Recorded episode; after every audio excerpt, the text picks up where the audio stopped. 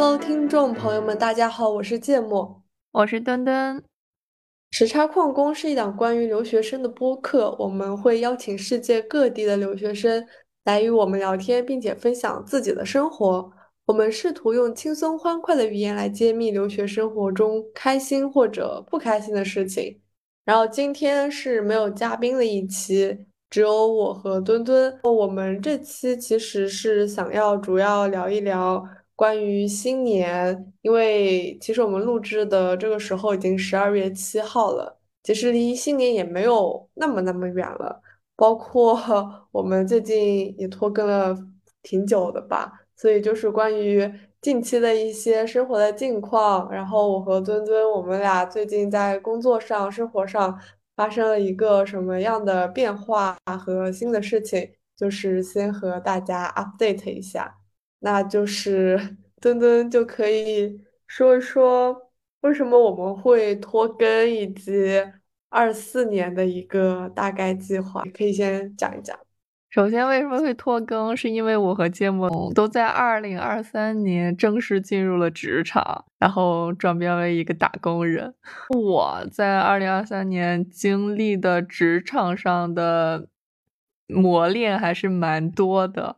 然后会发现越来越忙，然后刚开始对于工作的激情和所求和所得其实都有点过猛，导致有点过犹不及。然后其实我前一段时间其实一直都处于一个比较丧的阶段。那比较丧的时候，我个人的表达欲和创作欲是是很低的，甚至也不想跟别人聊天。所以可能，但是我们有一直在录，我们手里有囤了好几期，像那个。福美役那一期，还有就是 Web 三那一期，还有一期是吗？还是说好像有一期就是也是讲我们两个近况的，也是只有我们两个人，但是那一期 也没有发，也没有剪。我天，我们囤了三期了。OK，对，反正就是这个上了班之后吧，就真的是班味儿越来越重，然后那个对于生活的表达欲，我是有一定的下降，就是嗯，觉得没有意义。真的没有意义，上班没有意义，生活也没有意义。我感受其实蛮大的，就是我记得上次在录制的时候，确确实能感觉到当时的墩墩确实没有什么表达欲了。然后我记得当时你上次说的时候，你工作还是处于一个拿实习生工资，但是每天二十四小时都不停待命的状态，是吗？对，然后那段儿就非常的 crazy，就是我不得不说，我这一年受的磨砺真的太多了。后来其实我就一直没有跟就是墩墩 update 过，就是我很好奇，后来什么促使你做下了离职这个决定？嗯，决定离职的决定是我去了深圳，然后当时我们有一个 WeWork，就有一个共同办公点，他可能只做两三个月。然后和我的直属领导还有公司几个同事在一起办公，我去了差不多一周吧。然后和同事聊的时候，包括你去了一周，你和你的领导有更直接的接触，你会觉得他不是你想要追随的人。OK。然后其次跟同事聊的时候。他给到你的一些信息，因为他和领导办公已经差不多有一个多月，快两个月了，他可能更熟知领导，包括他的一些作风或者之类。我可能一方面我确实察觉到这个领导不是我想要追随的类型，其次通过跟同事聊，发现每个人都有八百个心眼子，就是每个人都想跑。那一个人心散乱的公司，你还要在这干什么？所以我当时我就火速去 quit 掉了。然后你知道我最后跟我直属领导打完电话那一通，就是最后我俩聊嘛，就虽然是电话里，然后他还要就是跟我说每一个人的坏话，就是他那个意思就是说，你看看，就是别人可能是在你面前是非常好的，其实背地里其实可能是这样对你的，然后就每一个人都说了哟。我的天呐！然后我我不知道他是不是觉得我耳根子软，然后容易听这个或者听那个，容易没有什么之类的。其次的话，我会觉得你都最后了，你还要这样背刺一下我，我就没有办法理解。嗯，然后反正就 就很无语吧。然后怎样？然后反正就火速 quit 了。quit 了之后，其实也有不同的项目去走去运行，其实也还蛮忙的。然后包括我先去韩国待了大半个月，不同的城市之间坐大巴、坐城市、坐游轮什么之类的，各种交通工具都体验了一下。然后回来又从成都进西藏，在西藏待了四天，然后高反了四天，最后实在不行了，受不了了，就这个医药费都已经四位数了，我就抓紧回来了。但是我在那边认识了很多很有趣的弟弟。我靠！啊，所以你是要谈恋爱了吗？呃，那倒也没有，我没有想到他就是我是里边年纪比较大他们一两岁的，然后他们就是每天都叫我姐姐，就每天帮我拎行李什么之类的，忽然沉迷于这种叫姐姐的 感受，臭疯！没想到你是这样的人，哎呦，反正这个可以等会儿再细说。然后去完了西藏之后，然后又和我爸去迪拜待了几天，然后回来之后又火速入职了一个新的公司。新的公司是做职业教育相关的，然后我未来会派到非洲，可能会在明年年初吧。然后目前在培训，就是其实我换工作之间。我没有特别的去选择我的公司，我比较懒，就是有了这个 offer，我就不太就是给的我的配也是 OK 的话，我不太会去考虑别的，就还是比较懒。但是他们经常说你你应该去比较大的平台，或者说你应该去有一些 big name 的公司，或者说你要去你要好好的挑选一下 offer 或者你的工作你的路线。但其实我都没有好好挑，就是有我就去了，就懒得面了。就也不是懒得面，就是非常的懒，不要学。嗯，但是我就是接了这个 offer 之后，包括去了之后，我会发现，其实我有一条路是我一直在走的，就是关于教育这条路。嗯，然后目前做的是职业教育相关嘛，然后我自己之前创业的一个 project 是跟艺术教育相关的。嗯，那我觉得我的性格也不适合那种特别勾心斗角的，可能未来跟学校或者是教育类教育工作者打交道的话，可能没有那么多的纷争。对，反正挺好呀，我觉得。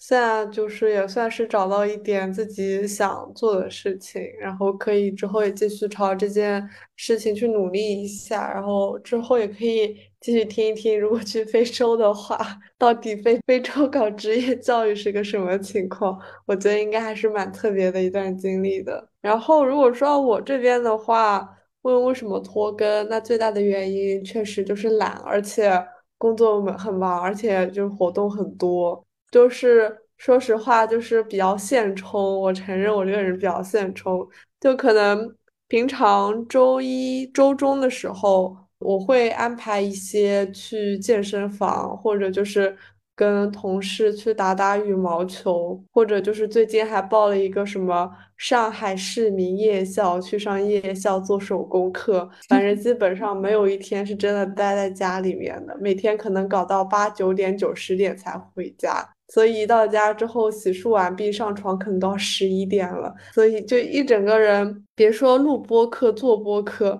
我连读书或者干一些就是刷电视剧的时间我都没有，基本上随便搞完在床上一刷手机我就基本上就是睡觉，而且可能这一两个月都是这么过来的，所以就是唯一可能有时间的就是周末吧，而且周末也不是每个周末都有时间，可能这个周末约了。朋友去爬山啦，或者下个周末就就是非常非常的忙碌一整个，但相对来说周末还是能抽出一些大块时间，可能去听一点东西，看一点东西。所以二四年会不会拖更？我觉得取决于我周末的效率高不高。如果我周末是有效率的话，那就不会拖更；如果我周末也没有什么效率，就我的。动力源就是可能墩墩的动力源就是一些自驱力吧，就是有很强的分享欲，所以真的会去认真做这件事情。但是对于我来说，反馈也很重要。如果说的很实际一点啊，就是如果没有人听或者没有什么反馈的话，我会觉得做这件事情就没有什么意思。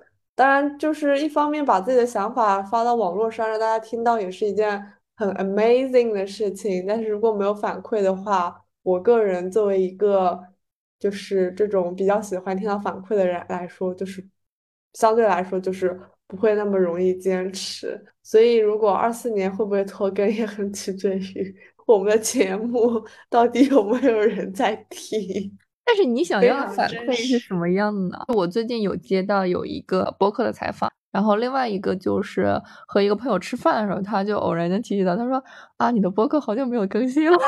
那可能你是有收到反馈的，就是我我心中的反馈，可能说就是每期我们放上去之后，就是会有听众就是去评论区进行一些就是评论啊，或者可能有三四个或者两三个这种都可以，然后可能每期就是收听的人数，包括听众可能会有一点点数据上的往上爬升。这种表面的其实还好，就是我觉得其实最希望听到的就是，呃，如果听众听了我们这个播客，然后觉得有用，并且愿意分享一些自己的想法在评论区，然后如果我能看到这些东西，我觉得还会挺开心。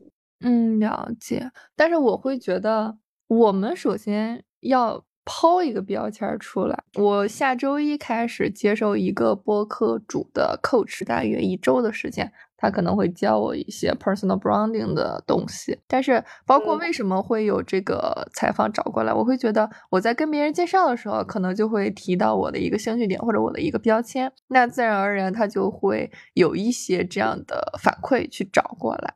其次的话，前期的话是本来播客这个东西就涨粉就慢，前期的话可能还是要在 marketing 上做一些东西，包括去刺激我们的听众去。弄起来，我会觉得如果没有付出一定，或者说我们没有付出一定的努力的话，可能收到这种反馈也是比较难的事情。确实，所以其实不管就是做音频还是做节目啊、视频之类的，找准自己的定位，然后标签，然后输出的是有内容的东西，大家愿意听或者愿意看，其实是。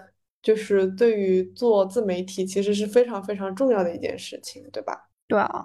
OK，那这件事我们就聊到这边，好吧？那我们继续回顾二三年，拖更就就先聊到这儿。就是二三年吧，做了哪些事？然后就是有一些可能就比较开心，有一些就是比较遗憾吧。然后或者就是碰到一些不好的事情，墩墩愿不愿意就是分享几件？就是二三年对你来说。就是非常影响到你这一整年进度或者生活上的一些东西。嗯，首先是好的事情吧。我觉得就是经历了职场一些事情，我个人的一个成长还是蛮大的。最起码遇到一些事情的时候，就是有可以类似应对的经验了。比如说，当你的上司对你。有聊骚，你怎么去回 feedback？真的，你还碰到这种事情了？对啊，就是就很搞笑。就我上一段公司，他那个其中有一个领导男的，呃，我我给他发的那个视频，就是我当时在一个展览上，就是在海外的一个展览上，我就给他拍了一下，就是发了三个视频，都是这个展览怎么怎么样，有什么什么人。全程我的声音和我的脸没有出现过一秒，声音都没有出现，只是纯拍这个展览。然后他给我发了一句：“你的声音好好听哦，我好喜欢。”我的天呐，我要呕吐了！什么垃圾老东西啊！我天呐！嗯，对。然后我当时不知道怎么应对，然后就问我直属领导，包括把我内推进去的人。然后他们就说啊，你不用管他就是这样，然后怎样之类的。有有两位成熟的姐姐有给我建议，她说你可以用这个好感去让他教你什么东西。OK，然后呢，两两个姐姐都是这种想法吗？嗯，一一个是我的直属领导，他说啊，你看，既然他对对你有这个好感的话，你要不要就是用一下这个好感，就是或者说你就直接大方回啊，谢谢你的夸奖，怎样怎样，就是或者说顺便请教几个问题，就这样。你既然有好感，你就可以让他本身这个男的是，如果说他是一个有能力的人，你就直接就是请教他有什么问题，通过这个最极大化的去放大你女性的优势去什么，或者说利用性这个好感，主要让他教你点东西。然后另外一个姐姐是我前实习公司的前前女领导，她也是说，她说既然这个的话，你要不你就就是最大化的利用这个东西，就是最大化的白嫖嘛。然后当时那个原话我忘记了。反正我我当时我没有一个很好的应对，然后我觉得就有两种吧，你要么你就直击回去，你就直接怼回去；你要么你就那个最大化的去放大你的优势，去让他教你什么东西，你学到一些东西，这这也是挺好的，对吧？然后，但是你要注意，不要越陷越深。我靠，你后来就是有想过这件事情吗？你觉得如果是你现在的话，你会怎么应对就是这样子的领导呢？嗯，我也会多方面的看吧。首先看这个领导他是什么样的人，其次他是不是真的有能力。如果说我要铁了心在这个公司干下去的话，或者说我就要和这个领导共事的话，我可能还是会最大化的去放大我的优势，让他去教我一点什么东西。但是。如果说我不太想在公司干下去，或者说有这样什么的话，我可能就直接怼回去了。我觉得这对我来说甚至都不合规哎。但是这件事情我思考了一下，这件事情压根就不合规。不是，但是他说的就是没有到那种高 level 的程度，就是他只是夸你的声音好听，你其实你去反击他，其实就是没有那么的有有效力，你懂吗？但是这件事情，就是他说这句话，当时有让你感觉到不舒服吗？就是你心理上，当然是有的，我会感觉到一种冒犯，就是也是对我最大的不尊重，就是我是完全跟你公事公办，然后你给我来句这个，啊，就是我觉得是对我一个最大的不尊重。嗯，我觉得其实只要你感受到了这种不尊重、被冒犯，其实就是能算上一种语言上的性骚扰，它就是不合 规的。我觉得，我觉得碰到这种事情，一定要上报给更高的领导，然后把我这个领导给开除掉。但是当时那个公司它是一个创业公司，那跟我聊骚这个领导他是合伙人之一，所以他不可能为了你一个小兵去把你他的合伙人去开除。你懂吗？是是是，吧？所以这个就是不一样的公司，它确实很不一样。像我在的公司，要是有哪个小领导敢敢说这种话，你知道吗？就是你只要报出去，就这个小领导第二天就从这个公司消失了，而且肯定会上报到很多很上面去的人。所以我觉得这可能确实在小公司就一定要擦亮眼睛，看清楚领导是什么样子的人。嗯，对。但是我觉得大公司的话，其实你这样报上去，如果说你举报那个领导他门子硬的话，其实也有可能走的人是你自己。这个，这个肯定会很社死。就是不管对于我来说，还是对于那个领导来说，肯定都是很社死的事情。但是。我觉得就是以我们公司，如果真的报上去，最后是我自己走，而且我把这个件事情发到网络上的话，嗯，就是肯定会引起很大的那种，嗯，了解。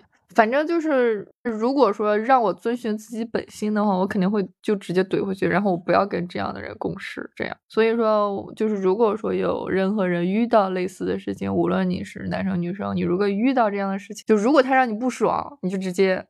怼回去，不要把不爽憋着。因为其实我觉得，像像你刚刚那两个姐姐，她们其实就是说利用自己的优势去学习到一些什么东西，嗯，就是这个很难去把握。就是如果说你一开始给了领导这个信号，就是说我对你说这种话没有什么反感。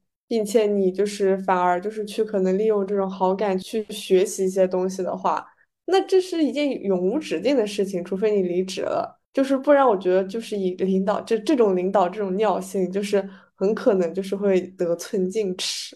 对，就是反正所以说你要这样与虎谋皮的话，你也要有一个度，你要自己时刻保持一下清醒。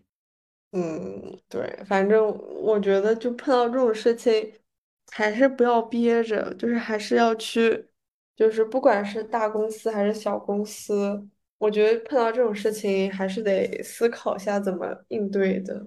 嗯，当然，你如果说还想跟他有这种，就是你只是一两次和他工作对接的话，他如果有这种什么，你可以就也可以打个哈哈过去。然后以后就不跟他接触，就什么，反正有不同的应对方式吧。但是我第一次遇到这种情况，我完全不知道怎么弄，然后就直接就没回，然后就直接问我报告给我直属领导，然后也跟那个内推我进去的人说了。但是你要知道，在这种创业公司，他不可能为了你这个小兵，因为这种事情去把他的合伙人开除。反正就知道自己的一个位置吧，然后你工作千千万不合适就换呗。对，反正这是第一个吧。然后第二个的话，就是在职场这种社交上，我前一阵子因为刚入职这家新的公司嘛，嗯，因为你刚去，你肯定是想和他们的全职员工去快速的融入，或者说打个交道，或者说了解一点信息。那某一天中午的时候，我就问我旁边那个人，我说中午能不能和你们一起吃饭？之前的话，可能就是第一天的话是跟他们一块儿，第二天可能跟实习生一块儿，第三天的时候我就问能不能中午跟他们一块儿。然后那个女生犹豫了很久，她告诉我说：“她说今天是他们小团体四五个人吧，是那个他们小团体中的一个人的生日，然后他们可能要送礼物，不太方便我加入。然后她就说：那你明天在一块儿好不行？我说啊，可以，都这么说了，人我说好的。然后我们一起。”中午坐电梯要下楼吃饭的时候，我就直接恭喜那个人生日。他说的那个人就是祝他生日快乐。然后那个寿星公本人非常的震惊，说啊，我我我我不过生日啊，我生日已经过去很久了。那这不就很尴尬？然后我也没说什么。嗯，就反正很多人都在，然后我就没说什么，然后我就自己就是去别的地方吃饭了什么之类的。然后当天晚上凌晨，就是下午我也没说什么，我就觉得无所谓了，因为人家不想带你，不想带你玩，那你就这样呗。然后当天凌晨两点我收到他，我是早上起来，第二天早上起来我才看到，然后说很抱歉，我什么拙拙劣的谎言。其次，那个领导安排我带你，就是这种带新人介绍一下。那个是什么领导安排了什么什么之类的吧，然后他自己不想带这种。然后第三个就是，呃，我是一个慢热的人，然后那个你的主动就是有点吃不消这种。然后第四个就是，啊，我之前也经历过这种人生地不熟，新入的什么什么职场，然后我也能够体会到你这样的心情，然后也体会到你这种想要融入的心情。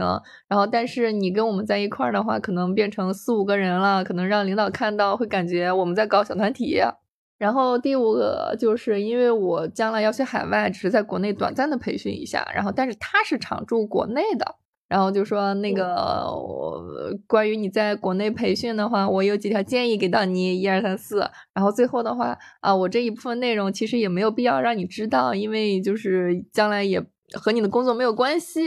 然后你要感兴趣的话，我可以讲给你，怎样怎样，就很阴阳。然后我早上看到之后，我也没放心上，我就啊好的，怎样怎样，就是就。就打个哈哈过去了，就是，但是我还是很软的对待这个事情。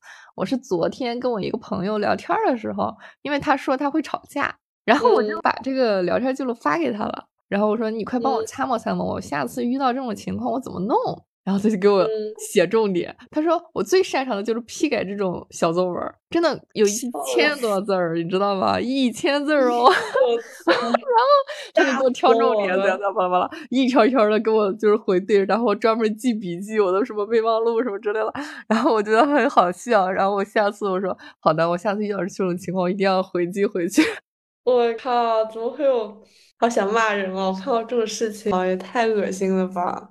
对啊，我就觉得这个人又蠢又坏，就是他也不是那种特别什么的，然后，但是我只是觉得就没有必要，就我真的没有放在心上，我就爱怎么怎么样吧，我哎，我没有必要。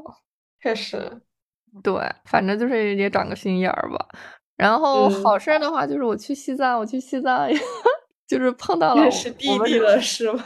对，我我认识了三个弟弟，然后我们一块自驾。就很好玩儿，但是我全程高反，虽然高反，但是我去了西藏，就是去了之后就不后悔了。然后虽然很难受，然后但是认识了很多很有趣的人。然后我们回来的时候也很好玩儿，就是我们现在那个群有的时候都会聊聊天儿之类的。然后我们都是山东的，虽然是在成都进西藏的火车上认识的，我们都是卧铺，都是那种 A B C D 这种在一块儿，所以就还挺有缘分的。挺好，当时你觉得西藏好玩不？虽然你高反了，我天天难受的要死，你还问我好玩吗？我靠！但是理论上，如果是坐火车进去的话，相对来说会好一点吧，因为你这个是海拔慢慢攀升上去的。我那个第一天和最后一天精神都最好。因为第一天你的那个列车是有氧列车，其实你到那儿可能是轻微的头疼，然后你觉得可能就是就是正常的高反就还好，但是当天下午我实在是有点难受，我就去诊所吸氧了，然后我的认识的弟弟们，他们就去什么布达拉宫，去什么拍什么藏族写真了。然后，然后我约的那个布达拉宫，当时是免票，但是也没有去，因为真的走不动道儿，就是也不是走不动道，你就是有点难受。然后反正吸了会儿氧就 OK 了。然后我就是最后一天精神头好，是因为我要马上坐飞机回去了，就那一天精神头贼了好。平常都是难受的走不动道，然后也不想说话，会容易吐，然后有点低烧。然后那天早上起来就精神头特别好。然后那个我小伙伴都劝我，他说：“你姐，你要不要再留一天？”我说：“不了，再留一天，我今天还得去诊所报道，我还是回去吧。”然后反正最后一天精神都最好。你 当时有考虑过买那个随身的吸氧瓶，这样子你就能一边吸一边去布达拉宫。我买了，不管用。我还买了这么大的氧气袋，然后那种小的氧气瓶我也有，真的不管用，就是都有用过，不管用。而且这么大的氧气袋，你根本随身带，你走路上也很招摇，你知道吧？然后 你唯一管用的吸氧的方式就是去诊所那种大的氧气瓶，然后那个管吸到鼻子里那种最管用，然后也见效最快。你真的，我每天晚上都是靠着氧气袋睡，但是依旧睡不好。其实就是本质上就是缺氧，对吧？缺氧，所以会这个样子。对你缺氧导致了你头疼，导致你胸闷。然后我记得就是我们在自驾的时候，经过一个四千六百多的一个海拔的一个隧道，然后当时我就直接就吐了。我的天呐，让你以后再去一次西藏，你还去不？我我可能近三年内不会考虑这个事情。但是进西藏是我一直想去的事情。我从毕业那年我就想去，就是疫情前我就想去，然后结果一直拖到现在。但是我去过了，所以我就不后悔了。所以我一般是去过了之后，我就不太想再去第二次。但是如果再加上我真的很难受，然后未来有机会看吧。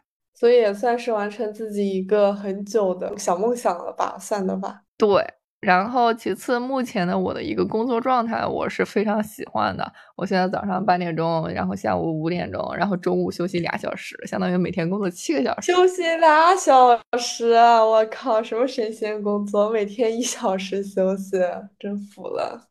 然后你们也算是准时下班，是不是？是准时下班，因为我主要要去海外。其实国内有一些重点的活，他们不敢派给我，因为我马上就是可能待不了一两个月，我就我就撤了，我就去海外了。那这些活一旦中断了，就没人再捡起来。然后另一方面的话，因为你刚入职，可能没有那么多活，而且我的直属领导都在海外。是是是，那其实最近来说，对你来说。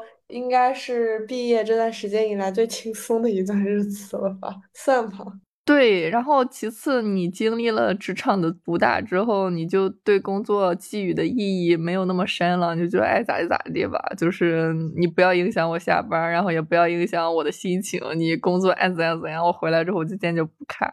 而且公司给我这么多钱，只能买我这几个小时，你不 可能买我更多的时间。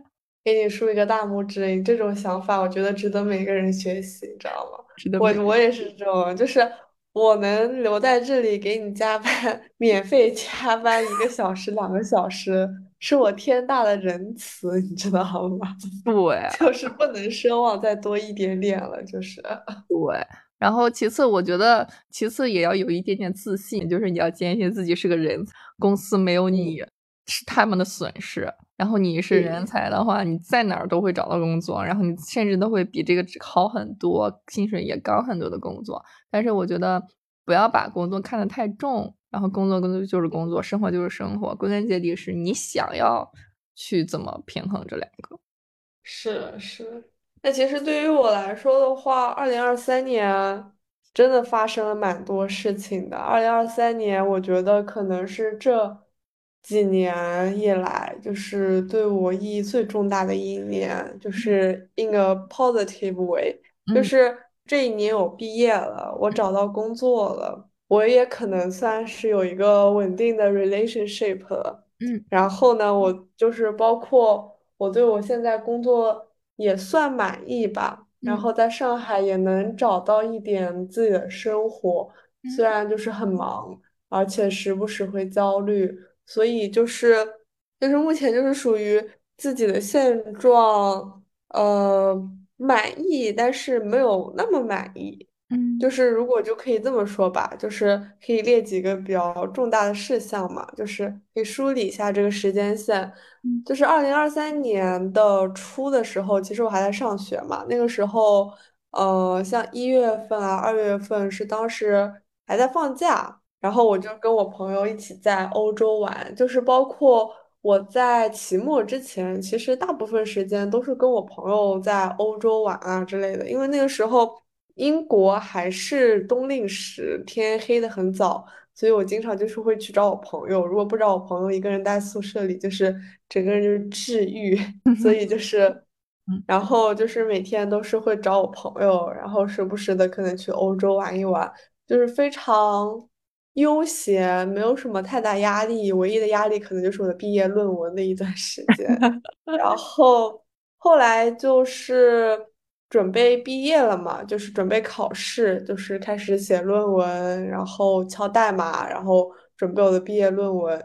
那段时间有压力，但是压力也没有那么大，因为当时其实很多东西对我来说是确定的，就比如说我要回国，包嗯括找到了一份工作。然后包括我回家之后的一些行程啊什么的，其实相对来说都是固定一点的，所以当时也没有太大的疑虑，就是很平稳的走过了可能前四个月吧。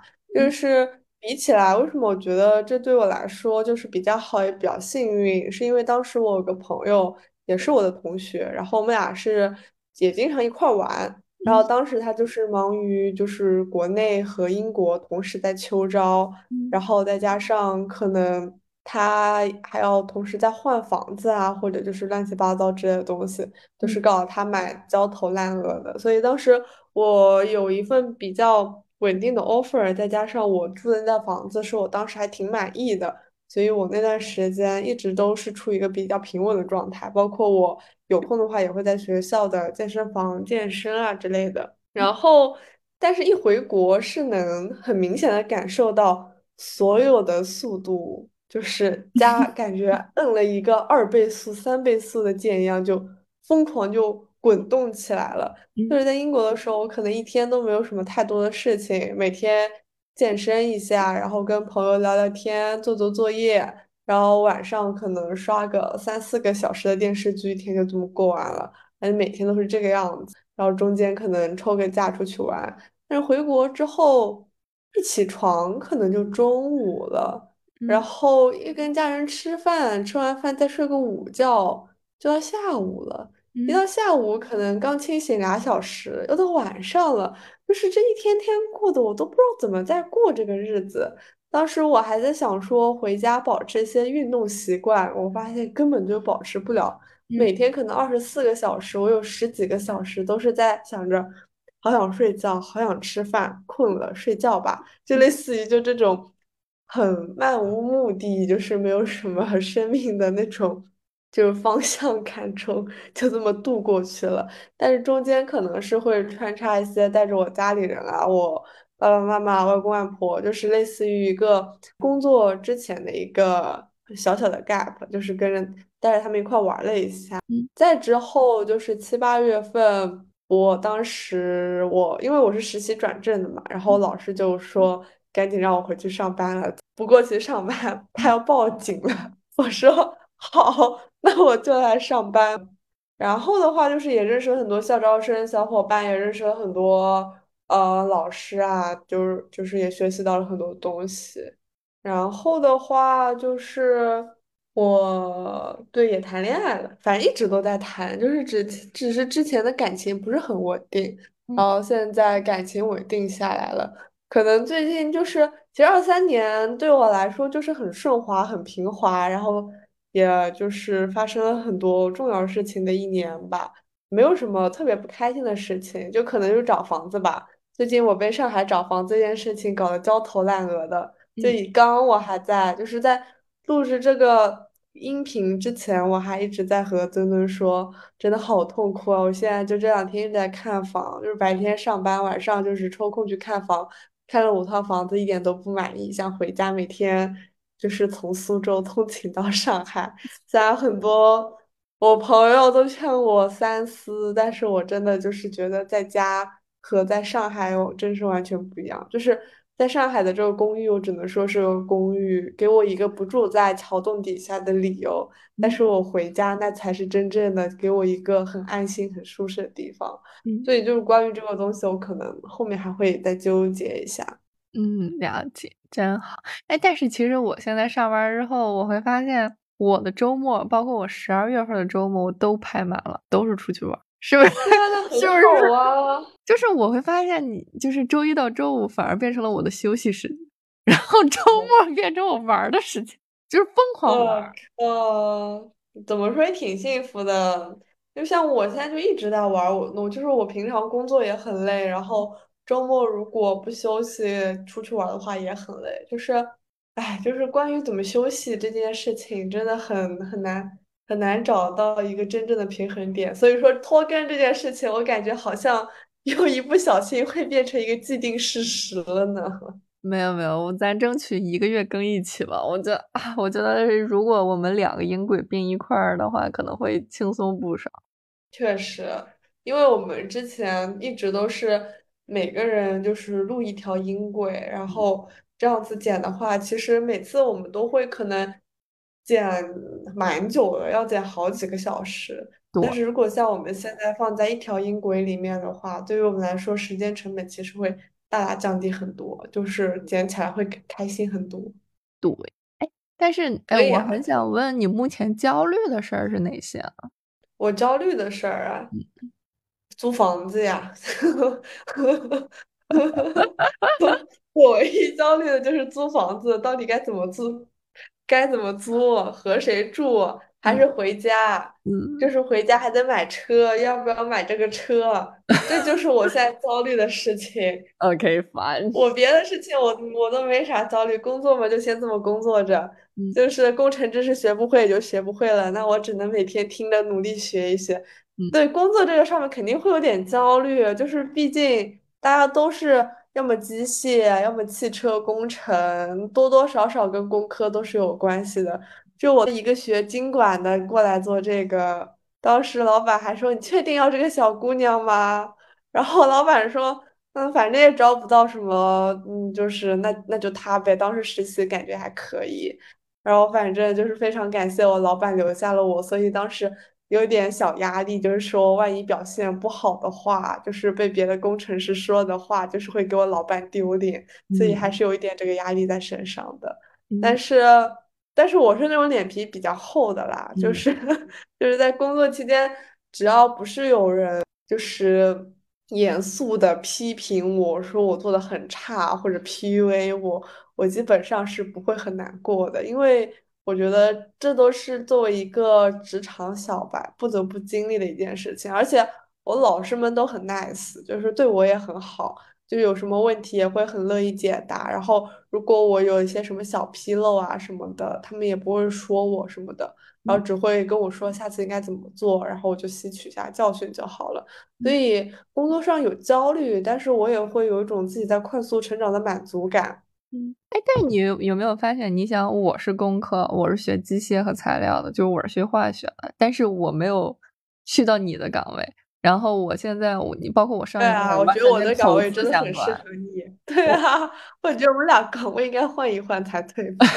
就是就这个 所学的专业和你从事的工作还是非常不一样。的，不是，大家想想，我连这种都能跨，什么都能跨，这个世界就是个草台班子，你知道吗？你就随便跨就完事儿了，想干啥就干啥。对的，你像包括其实我目前干的这个虽然是跟职业教育相关，但是其实参与的一些学校，他们都是工程类的，工程类的课程。我今年还帮忙翻译什么什么电机、什么正反转什么之类的。我天呐，我看嗯，对面那些学生就很很目瞪口呆。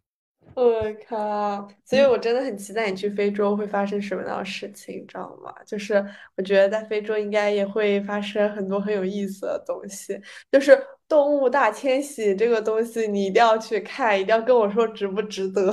我也很想去看那个东西。七到九月，对，但是我上次刷小红书说，那个动物大迁徙其实是一年四季都会有的，但是就是暑假，就是七到九月的时候，就是会就是可能比较好，就是比较容易看到什么，但是我也不是很清楚，等你过去打听打听，然嗯后来找你。嗯，了解。行，等我好消息，等你，到时候你要去了，我在机场给你跳草裙舞。好呀，好呀，好呀。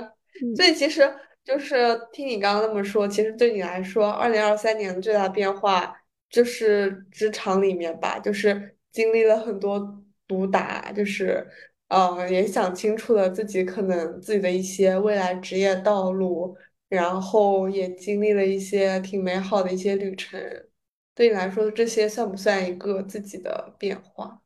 嗯，我觉得更多的是心态上的变化吧。其实就是社会经验真的是丰富了很多，然后但是嗯我不得不说我，我遇到一些很坏的人，然后也遇到一些很好的人，然后在上海也有遇到一些很好的朋友，然后他们是真心要帮助我的，但是我觉得最根根结底是我自己去把那段难的日子给挺过来了。然后虽然目前还在一个恢复中，包括其实哪怕你新接受了这个工作的 offer，新入这个环境，其实我是没有特别多激情在这上面的。就我的激情在嗯上一段已经消耗殆尽了，的确也不知道该怎么去调节，或者说让自己恢复一下。但我觉得任何事情的发生都是有利于我的吧。但是其实有的时候也还蛮迷茫的，就是呃，可能命运就一步步把你慢慢的去推到这儿了，就慢慢嗯走呗。那所以对你来说，二四年的话，嗯，有什么特别想做的事情吗？嗯，二四年的话，其实二四年，我现在我都用一些日历表去写我的那个块儿，每天、一周、一个月，甚至明年呢，其实我也都有嗯写。其实有很多，先说工作方面的话，可能说就是尽快的去到海外外派，去开展我的一个项目。然后第二个的话，然后看看如果有合适的机会的话，可能我的下一步是美国，我也不太清楚。I have a dream。美国很好，我其实也挺想去美国的。对，就是无论旅游或者工作都想要去一趟。可能之后的话会换到一个纯外国，就是纯海外公司，然后可能会嗯稍微的 big name 一些。然后第二个的话，就是我希望能够去听一个我一直追很久的女团的演唱会，他们的世界巡回演唱会去追一下。Twice 然后因为再不追，他们就退役了，他们就解散了。哦哦，对我靠，感觉也很幸福的样子诶。对，然后第三个的，反正的话，二零二四年我希望去探索世界更多更美好。然后其除此之外，也希望在情感上 relationship 上有一个比较好的正向积极。弟弟，弟弟，找一个可爱的弟弟。我身边也有找弟弟的，就是感觉还挺甜的样子。对我身边朋友也有找弟弟的，然后他现在在愁他弟弟什么时候跟他求婚。啊，这多大了？主要是他已经工作了，他那个弟弟还一直没有毕业，然后就很愁，反正就种种因素没有吧。毕业还整啥求婚呀？没毕业那早着呢。弟弟就是刚本科才大三，然后他家里还想让他读研，然后对那我觉得还有很长路要走呢，说实话。对啊，就真的有很长路要走，但是他们已经在一块儿都好几年了，真的就是很长时间了。嗯，对，反正就是各有各好，各有各不好吧。但是希望我二零二四年情感上一切顺利，然后金钱上一块儿挣大钱，然后希望我自己有一个小的创业的 project 能够运行的更快一些。因为在二零二三年年底，我们已经有了第一笔收入了，这个商业化的进程快一点。对，嗯，那就是那我说一下我自己吧，就是嗯二三年最大的变化还是从一个学生变成了职场人，嗯然后真的很累，就是之前上学的时候有多闲，然后多无聊，然后多 chill，现在就是多 崩溃。特别是我还是现在下班早的，我老师可能就是会加班到九点、十点，到家十一点的程度，真的很夸张。嗯然后我就还是希望，就是 work-life balance 吧。虽然就是在大厂，就是相相对来说的大厂里面很难真的做到这件事情，但是我觉得，我觉得我还是会努力去尝试一下的。嗯然后心态，刚刚墩墩说就是自己变化最大的是心态嘛，然后我心态肯定也会产生一些变化。其实我现在还没有完全从一个学生的心态转成一个就是职场人的心态，甚至还会有点讨好型人格，就是我是一个那种不发表情包就活不下去的人，所以我有时候在工作里面都会把表情包带上去，可能跟工程师聊着聊着。我就直接发了一个小猪佩奇的那个表情包，发大哥喝茶，我说我给你提点需求，我想怎么做怎么做，然嗯后反正就是，但是也会看场合啦，就是我觉得一些比较好说话或者性格比较 nice，就是比较活泼的工程师会这么说，但是我看就是比较严肃一点什么的，我就不太会这样子，嗯所以所以也分了。哎呀，说到这儿，我又突然想起来，我有点活没干完，算了算了，没事，不想起，不想了，不想了，下周一再说，下周一再说，到时候我把这个写到我的 to do 上面。然后，二零二四年有哪些做的事，哪些想做的事情？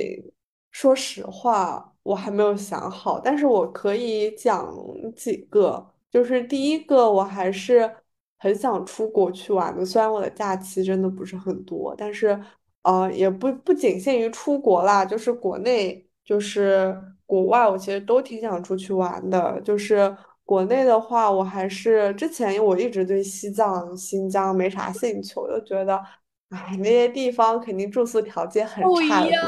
真的不一样。你去了之后真的不一样。对，就是，但是真的有听到很多人的案例，然后我看视频啊，看图片，我就觉得，嗯，二四年有机会的话，一定要还是去看一看的。包括二四年的话，还是想继续听演唱会。今年就是有听五月天和伍佰的演唱会，就很开心。就是五月天，就是去，别说 stop，五月天虽然。最近出了假唱风波，但是他作为我第一场正式的演唱会，还是给我带来了很好的回忆的。我现在不想回忆他们的假唱风波，不，是，我很想问你在演唱会现场，你有意识到他们是在假唱吗？完全没有啊，因为我是在看台上面，他们的人我是基本上看不到的，就是能看到，但是看到的不多。我是基本上就是看着那个屏幕的。嗯但是那个屏幕我当时也没有很 care，就是我我脑子脑袋里没有完完全没有说什么五月天会假唱这种东西，所以当时我听到看到五月天假唱的，我真的很心痛，因为我当时真的很喜欢他们的舞台，因为嗯嗯给我整这玩意儿真的给整的给我很难受。就是我我希望二四年还是多听听演唱会，就是哦，我是会去听演唱会之前就是预习很多歌单嘛，就是这个歌手这次是什么主题，有哪些歌单，我可能去听之前会预习个半个月之类的，所嗯以我基本上到了现场，我就是每首歌都会唱，音乐速成，音乐达人速成。然后还有剩下的话，就是很重要很重要的一件事情，就是我专业能力的提升。我嗯对我自己的标准就要求吧，就是也不算特别高。我觉得就是希望在三年内可以成为一个独当一面的工程师，就是我可以跟别的工程师 battle，并且去讨论一些很学术、很工程的问题。就嗯是三年吧，我就给自己的期限是三年。就是现在半年是让我感觉到我我找到一点点工程师的感觉了，然嗯。后希望一年的时候，就是二四年这一整年的时候，是能让我就是彻底就是进入工程师这个轨道，然后二五年的时候就是可以做出一些自己就是负责的项目比较好的成果吧，就是这比较长远的目标啦。然后刚刚讲完了一些工你的读研计后。划呢？啊，我的读研计划至少是在三年以后了，因为我觉得至少是我在这个工作上学习到足够多的东西，我可能才会进行人生的下一阶段，就比如说跳槽或者读研究生，就我感觉至少是我完成了我的 to do 项，也就是成为一个成熟工程师之后的一件事情了。因为嗯我现在在我的岗位上，以及我身边的小伙伴、我的 team、我的老师，我都相处的蛮愉快的，所以嗯也没有说我很想逃离这个地方。虽然有时候加班会加的有点久了。嗯嗯然后反正就是说完了工作，然后演唱会，然后旅游，然后生活上面就是，嗯，刚刚也是跟墩墩说的，就是房子的事情，希望我就是彻底能 settle down 下来，就是找到一个真的让我能有家的感觉的一个地方，而不是在上海一个就是很小，可能只有十几平、二十几平、三十平的小小公寓里面。嗯就是这么待着，就是就没有什么让我想回家的感觉，就只是一个公寓，给我就是可能晚上住一晚的地方，也没有嗯，很想回来。对，然后别的就还好吧，别的没有什么特别想做的事情，就是好好嗯生活呗。然后能让我就是觉得回顾这一年就还是蛮开心的，看看朋友圈啊，又发了这么多现充的照片，很满意，就这些很朴实无华的 很快乐。对的，哎，其实我为什么逃离上海，是因为为什么要去海外？是因为我在上海我不快乐，真的没有家的感觉。嗯虽然有的时候和认识了很多朋友，就是在一块儿玩儿的时候，真的是，包括朋友们对我也很好，然后真的是遇到很好的人，会有短暂的有一种家的感觉，但是你还是没有那种感觉。我心想，我在上海我都不快乐，那全中国还有哪些地方可以让我快乐？所以这也是我觉得上海的不快乐，它很多时候也是它的高房价带来的。我今天去看房，四五千的房，能就是我一个人住的话，根本住不到什么好房子的。就是那些房间，我一进去我就想出来，你知道吗？我知道，就是那些房子，我就觉得，而且我说实话，我不是一个很会打理房间的人。就是如果你给我一个还不错的装修的话，我是会愿意去把它保持干净，稍微买点东西，然后嗯装饰装饰这个家，然后让我感到很舒适。但嗯是如果这个家的底子本身就很差，就嗯是一些五颜六色的家具，甚至刚刚我去的一个就是那种老小区、老破小里面那个厕所，那个水龙头都没有。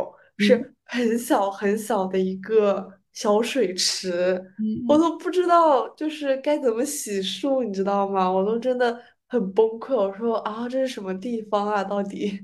然嗯后反正就是类似于就这种东西吧，然后让我就是挺无语的。我就觉得上海这个地方我是待不下，也不是上海，就是上海租房，就是住这个房子，我实在是有点受不了，所以我真的很理解墩墩。就是我觉得上海的生活很好，就是 包括我可能周末去跟我朋友去什么大悦城，或者去什么 City Walk，或者去参加哪个集市，然后哪个又办展览，就白天的生活真的很丰富，很丰富，想去哪儿真的一天随便去哪儿。但是晚上一回到就是所谓的家吧，就是就是我并没有什么归属感，我觉得这个地方对于我来说只是一个睡觉的地方。就可能也有一点点，就是自己不是很会，就是打理这个房间的原因吧。但是，但是我确实就是不会，我承认我就是不会，所以我就是想租一个稍微好一点的，但是又真的很难找到这种地方。对的，反正就很难。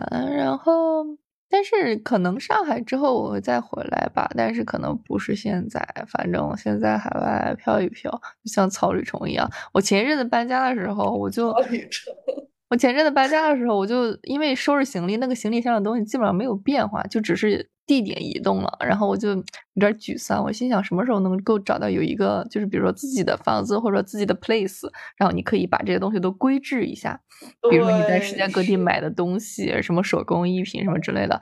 然后我妈就说：“可是这种生活不是你想要的吗？就是你想要那种随时就可以走的行李，然后你要去海外这样去闯去飘。”嗯，那说我心嗯想也是，然后反正就是哪有十全十美的嘛，就是你选择这么一段的生活，就先飘一会儿吧。我有一个姐姐，她也是在不同国家、不同城市之间飘，然后她现在马上要去北京了，然后她会觉得有会有一个稍稍微的一个安定的地阶段。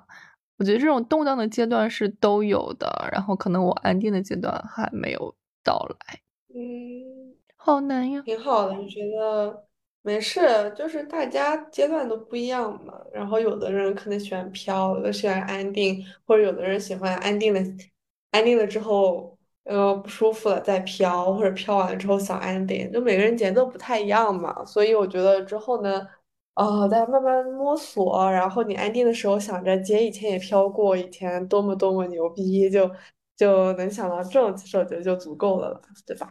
对，OK，那其实说到这个的话，既然讲到二零二四年，可以再 讲一讲对我们这档节目的一个承诺和期许啦。嗯，那墩墩就可以先讲一下，就是对于这档节目二四年有什么想法不？有呀，我们可以做那种不同专业一个就业的一个采访，一个调查。其实有很多留学生其实有选择创业。然后其实也可以去采访一下他们的创业现状。无论我们未来创不创业，其实可以去有一个想法去铺垫、去呈现。因为我是觉得给别人打工永远是给别人打工。对，是的，挺好的。我觉得分享挺好的。就是现在我在小红书刷刷到很多，就是。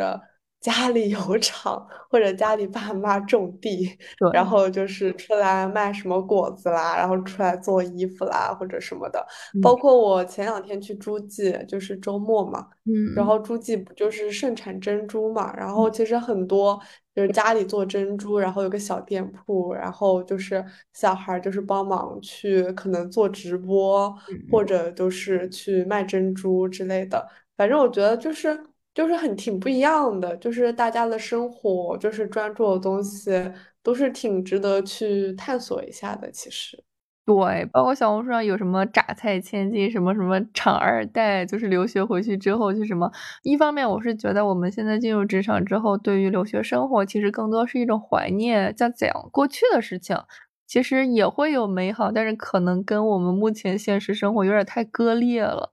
所以也想把这个去减一减，但是更多还是希望它能够破一千人，破一千粉吧，真是。其实我最近就是，虽然我自己最近懒得做播客，但是我有经常听啊，嗯，但是我听的就是，呃，就听的最多的吧，一个是年鱼夜话，就是这个是讲恐怖故事的，就是我很喜欢听恐怖故事，然后最近就是每期他们出恐怖故事我都会听。嗯，然后还有，我最近很喜欢一个听的是肥话连篇，就是他们虽然就是讲一些日常的一些生活，但是讲的很有意思，就是听着听着，就是可能我上班的时候听，就听着听着就忍不住嘴角上扬，就是我就也很希望，就是我们播客就是在给大家一些就是人生的一些不一样的 知识啊东西的时候，能让觉得很开心。还有就是商业就是这样啊，商业就是这样，其实就是干货内容。节目就是又可以开开心心的，这也能输一些干货。这算是我对我们节目二四年的一个向往吧。对，就是我觉得定位还是要开心快乐。我觉得生活不如意的东西太多了，我们没有必要去把它弄成很专业或者很严肃。那就最后了。然后呢，又最后说一下吧。最后就是说一说。最近比较开心的事情，然后就是回到入题嘛，因为是要马上过圣诞、过新年了，然后给大家一些新年和圣诞的祝福。那我先来好了，我说完就是墩墩可以说，墩墩说完就我们这一期就是差不多这样。其实我最近的快乐源泉还是就是。在上海参加一些丰富多彩的生活，就比如说最近女明星 Lopi 就是在静安大悦城美美就是出现，所以我就是明天去看女明星，然后包括我明天也会发工资。哎呀，我的快乐源泉就是这些很很很小的东西，就比如说看到自己喜欢的 IP 人物，然后包括发工资可以吃一顿好的，然后或者就是去健身。然后发现自己就是可以拉的重量又大了。新年祝福就是希望大家就是如果二三年过得不好的话，就是二四年有一个就是全新的，然后能规划好自己，获得一个自己比较满意的生活状态。如果二三年过得很开心的话，就二四年就继续就是继续提升，就是慢慢缓步向上，稳健的向上走。因为二四年就是。完完全全就是非常自由、新鲜，然后想干什么就可以干什么的一年，就是大家可以趁着自己，嗯，还还有精神头的时候，做一些自己想做的事情，这样子以后也不会后悔。对，然后就差不多这样，然后真的可以讲一讲一些新年祝福，还有最近比较让你开心的事情。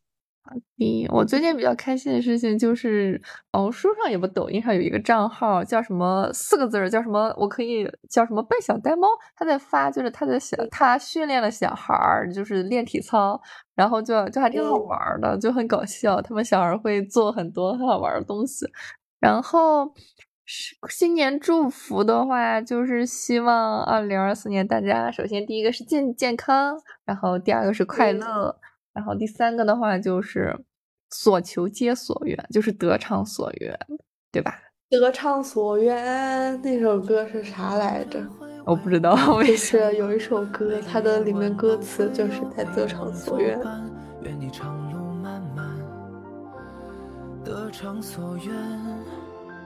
非常感谢大家的倾听，我们就到这儿。我是墩墩，我是芥末，拜拜，